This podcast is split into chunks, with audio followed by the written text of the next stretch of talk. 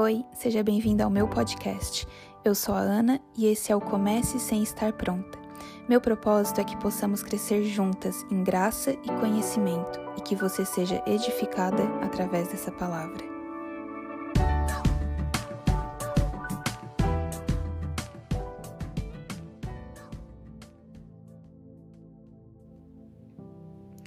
Oi, gente! Hoje eu vim aqui compartilhar com vocês uma palavra que já está no meu coração há algum tempo.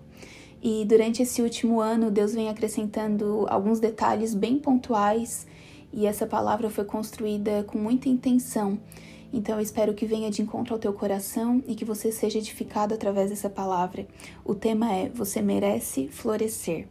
Então vamos ler lá em Atos, no capítulo 3, a partir do versículo 1, nos diz assim: Certo dia, por volta das três da tarde, Pedro e João foram ao templo orar. Um homem aleijado de nascença estava sendo carregado. Todos os dias ele era colocado ao lado da porta chamada Formosa para pedir esmolas a quem entrasse no templo. Quando ele viu que Pedro e João iam entrar, pediu-lhes dinheiro. Pedro e João se voltaram para ele. Olhe para nós, disse Pedro. O homem fixou o olhar neles, esperando receber alguma esmola. Pedro, no entanto, disse: Não tenho prata nem ouro, mas lhe dou o que tenho. Em nome de Jesus Cristo, o Nazareno, levante-se e ande. Então aqui nós vemos essa história e esse homem que sofria de uma deficiência de nascença a palavra nos conta que ele era colocado diariamente na porta do templo chamada Formosa. E certo dia, Pedro e João estavam indo orar, e esse homem os parou e pediu dinheiro. Então eles se voltam para aquele homem e Pedro diz: "Olhe para nós". Eu creio que os discípulos eles andavam com uma vestimenta muito humilde. Eles eram muito humildes na forma de se vestir.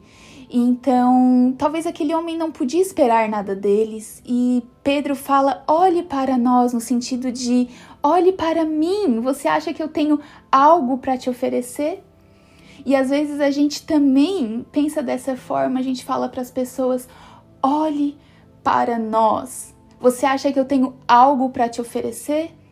Eu não tenho prata e nem ouro, mas o que eu tenho eu te dou em nome de Jesus. Levanta-se e ande. Aqui a palavra nos diz que aquele homem era colocado todos os dias na porta do templo. A palavra não nos diz quantos anos ele tinha, mas eu acredito que ele já estava ali há muitos anos. Ele já sofria com aquela condição há muito tempo. E ele já havia aprendido a conviver com aquilo. Ele buscava uma provisão para aquele dia. Ele ia ali, ele era colocado naquela porta para pedir uma provisão para aquele dia. Mas quando a gente começa a entender e a desfrutar de um relacionamento com Deus, nós enxergamos que Ele sempre tem além para nos dar. Ele sempre tem além do que nós esperamos. Muitas vezes nós chegamos até Deus procurando a provisão diária, a provisão para aquele problema. E aí eu lembro da história da mulher do fluxo de sangue, uma história tão maravilhosa e que nos ensina tanto. A palavra nos diz que aquela mulher sofria já por alguns anos, né, por muito tempo, por 12 anos com aquela condição. E a palavra também nos diz que ela já havia gastado todos os seus recursos, ela buscou em todos os lugares aquilo que somente Jesus poderia lhe dar. E quando fala que todos os recursos, eu imagino além do financeiro, eu imagino aqui uma mulher já frustrada, esgotada, uma mulher sem expectativa e sem perspectiva. Mas aí um dia ela ouve falar de Jesus. E a palavra nos diz que ela continuamente repetia: se eu somente o tocar, eu serei curada. Sabe, muitas vezes nós estamos procurando por uma resposta, nós esgotamos todos os nossos recursos porque nós estamos procurando na fonte errada, nós estamos colocando a nossa expectativa no lugar errado. Mas aí um dia a gente ouve falar de Jesus e aquele dia muda a nossa vida. E aquela mulher, ela confiou naquilo que ela tinha ouvido falar e a palavra diz que ela foi até onde Jesus estava. Eu imagino que aquela estrada estrada que ela percorreu foi uma estrada difícil, esburacada, empoeirada, até ela chegar em Jesus. Ela já estava esgotada, ela estava na ansiedade, mas ela falava para si mesma: se eu somente o tocar, eu serei curado. E aí a palavra nos diz que no momento em que ela toca nas vestes de Jesus, a sua hemorragia estanca. Aquela mulher, ela já havia recebido a cura naquele momento. Quando ela tocou em Jesus, ela já havia recebido aquilo que ela precisava. Mas nós sabemos que Deus sempre tem além para nos dar. E aí a palavra diz que Jesus se vira e diz: Alguém me tocou, alguém extraiu de mim virtude. E aquela mulher, eu imagino com muita humildade, ela fala: Mestre, eu te toquei. E aí Jesus fala para ela: Filha, filha, a tua fé te salvou. Sabe o que eu entendo aqui? Nesse momento, Jesus está restaurando a identidade daquela mulher. Aquela mulher que sofreu por 12 anos com aquele fluxo de sangue, ela já havia se tornado a condição dela. A palavra não nos diz o nome dela, ela é conhecida como a mulher do fluxo de sangue. E aqui Jesus está a chamando de filha. Ela recebeu além da cura, ela recebeu uma identidade. E é isso que Jesus tem para nos dar, muito além do que a gente espera, muito além do que a gente pode imaginar. Voltando para a história daquele homem, a palavra não nos diz por quanto tempo ele sofreu com aquela condição. A palavra não nos diz, só nos fala que ele era colocado todos os dias na porta chamada Formosa. E é tão lindo que essa palavra formosa no grego ela significa aquilo que floresce na estação apropriada. Às vezes a gente não entende o tempo de Deus. Às vezes nós não entendemos o que está acontecendo ao nosso redor. Às vezes nós convivemos por 12 anos com hemorragia nós somos levados diariamente até aquela porta, carregados pelas circunstâncias, buscando somente suprir a necessidade daquele dia. Mas não importa o tempo em que nós estamos passando por esse processo. O que importa é o lugar aonde nós estamos. Quando estamos posicionadas no lugar certo, nós floresceremos na estação apropriada. Eu quero ler com vocês agora lá em Oséias, que foi o texto onde essa palavra nasceu no meu coração, na verdade. E não sei se você já conhece a história, mas Oséias ele é conhecido como profeta do amor. E nesse livro nos conta a história de amor de Oséias e Gomer, que nada mais é do que uma parábola sobre o amor de Deus pelo seu povo. Então vamos ler lá no capítulo 1, diz assim: quando o Senhor começou a falar por meio de Oséias, disse-lhe: Vá, tome uma mulher de má fama como sua esposa. Por isso ele se casou com Gomer, filha de Diblaim. Ela engravidou e lhe deu um filho. Então o Senhor disse a Oséias: Dê-lhe o nome de Jezreel, porque logo castigarei a dinastia de Jeú por causa do massacre ocorrido em Jezreel.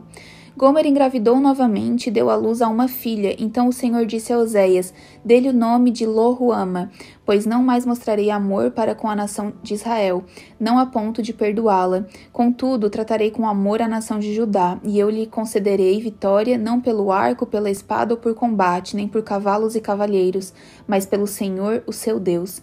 Depois de esmamar Lohuama, Gomer teve um filho. Então o Senhor disse: Dê-lhe o nome de Lo-Ami, pois vocês não são meu povo e eu não sou o seu Deus. Contudo, os israelitas ainda serão como a areia da praia, que não se pode medir nem contar. No lugar onde se dizia a eles: Vocês não são meu povo, eles serão chamados filhos do Deus vivo. Então, na primeira vez que Deus falou com Oséias, ele disse: Vá e case com uma mulher de má fama. Vocês imaginam agora o choque: um profeta respeitado recebeu uma palavra de Deus para ir no pior bairro da cidade e escolher uma mulher com um passado tão degradante que ninguém havia de querer. Provavelmente as expectativas de Oséias eram totalmente diferentes. Mas o que é mais incrível é que a palavra nos conta que ele realmente amou Gomer. Ele não simplesmente atendeu o chamado, mas ele amou ela. Ele a limpou, restaurou, curou a vida daquela mulher. E é isso que Deus constantemente faz com a gente. Ele ama aquele que não é digno do amor. Só que sabe, tantas vezes nós passamos por um passado tão degradante que nós continuamos vivendo naquela situação. E aí mais para frente, com o decorrer da história, nós vemos que Gomer, ela acaba voltando para o passado dela. Muitas vezes a gente passou por tantas situações, nós carregamos um passado tão degradante que não entendemos essa bondade que nos é oferecida. E eu convivi por muitos anos com isso. Eu me converti faz uns 11 anos, mais ou menos, e até tempos atrás eu questionava muito Deus, eu não entendia o porquê que eu tinha passado por certas situações e, e eu perguntava Deus, mas o porquê, por que eu sofri abandono, por que que eu sofri humilhação, por que que eu tenho essa raiz de rejeição no meu coração, seria tão mais fácil se tu tivesse me encontrado antes, né, teria me poupado de tanto sofrimento e eu não conseguia entender algumas, algumas situações como abandonos, abusos, é, rejeições que eu sofri, palavras. E algo que me marcou muito foi a falta de paternidade. Né? Eu amo meu pai hoje, eu não tenho é, nenhum problema quanto a isso, mas é muito difícil às vezes quando a gente vem de um, de um lugar de abandono, aí você vem para a igreja, você conhece Deus e e você escuta que Deus é bom, que ele tem o melhor para ti, mas tu não entende porque não tem esse porque não tem essa figura de paternidade, né? Então é muito difícil de entender a bondade de Deus muitas vezes. E isso é algo tão recorrente nos dias de hoje, né? Essa ausência, essa falta de paternidade que acaba gerando pessoas inseguras, é, pessoas é, que se sentem rejeitadas, enfim. Então por muitos anos eu questionei Deus e aí eu lembro de uma palavra que falou muito comigo assim que eu me converti, que é aquela que diz: onde abundou o pecado, superabundou a graça. Na área que tu mais sofresse, tu verás a minha graça abundante. E eu criei naquela palavra e eu carreguei durante todos esses anos, mas talvez eu ainda não tinha entendido o poder dessa palavra. Até que um dia eu li aqueles salmos que diz: Certamente bondade e fidelidade me seguirão todos os dias da minha vida. Aleluia.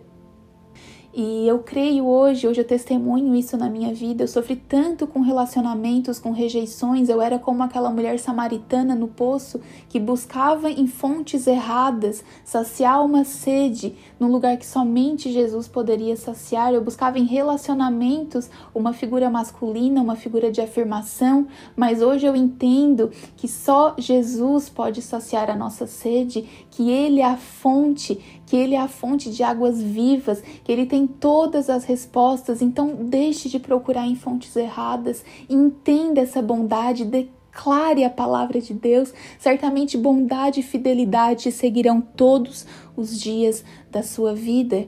Então, nós vemos aqui na história que Oséias ele vai atrás de Gomer novamente, mesmo aquela mulher tendo voltado para aquele lugar, Oséias se compadece dela e Deus diz: vá e resgate aquela mulher. Você sabe o que significa Oséias? Oséias significa livramento. E Gomer, eu acho tão curioso o nome, o nome Gomer, porque significa completa. E eu fiquei pensando, Deus, tantas vezes tu mudasse o nome das pessoas, mas Gomer tu já havia completa. Eu acho que o que ela mesmo se sentia era isso, com toda a rejeição que ela havia passado, toda a humilhação do lugar da onde ela vinha. Ela era tudo menos completa, mas é isso que Deus faz. Ele nos vê completas, ainda que não nos vejamos dessa forma.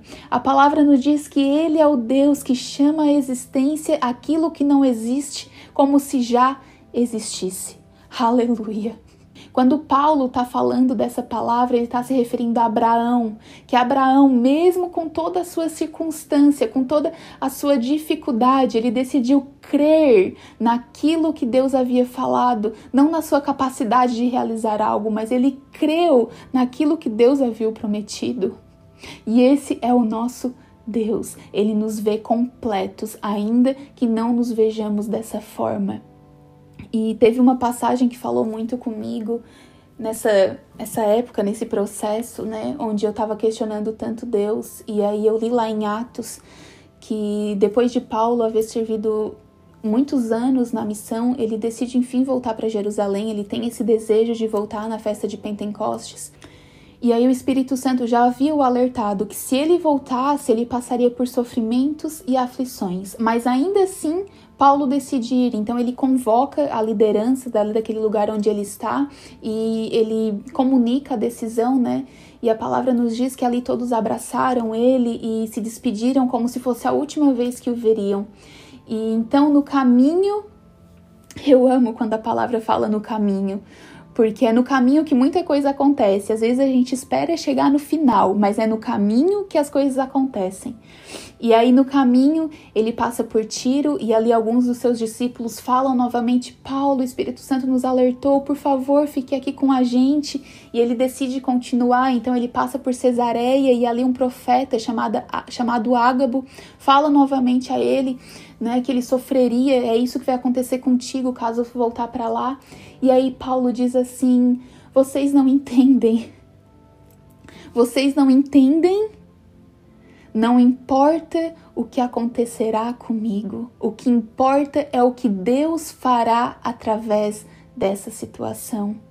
Sabe, querido, quando a gente entende que até as nossas dificuldades são oportunidades para vermos a glória, a manifestação de Deus na nossa vida, nós falamos dessa forma, nós somos corajosos como Paulo, porque talvez se eu olhasse para trás eu diria, eu não seria tão corajosa como ele, não, eu diria Deus, eu preferia não ter passado por nada disso, mas já que aconteceu, eu quero ver o que que tu vai fazer através dessa situação.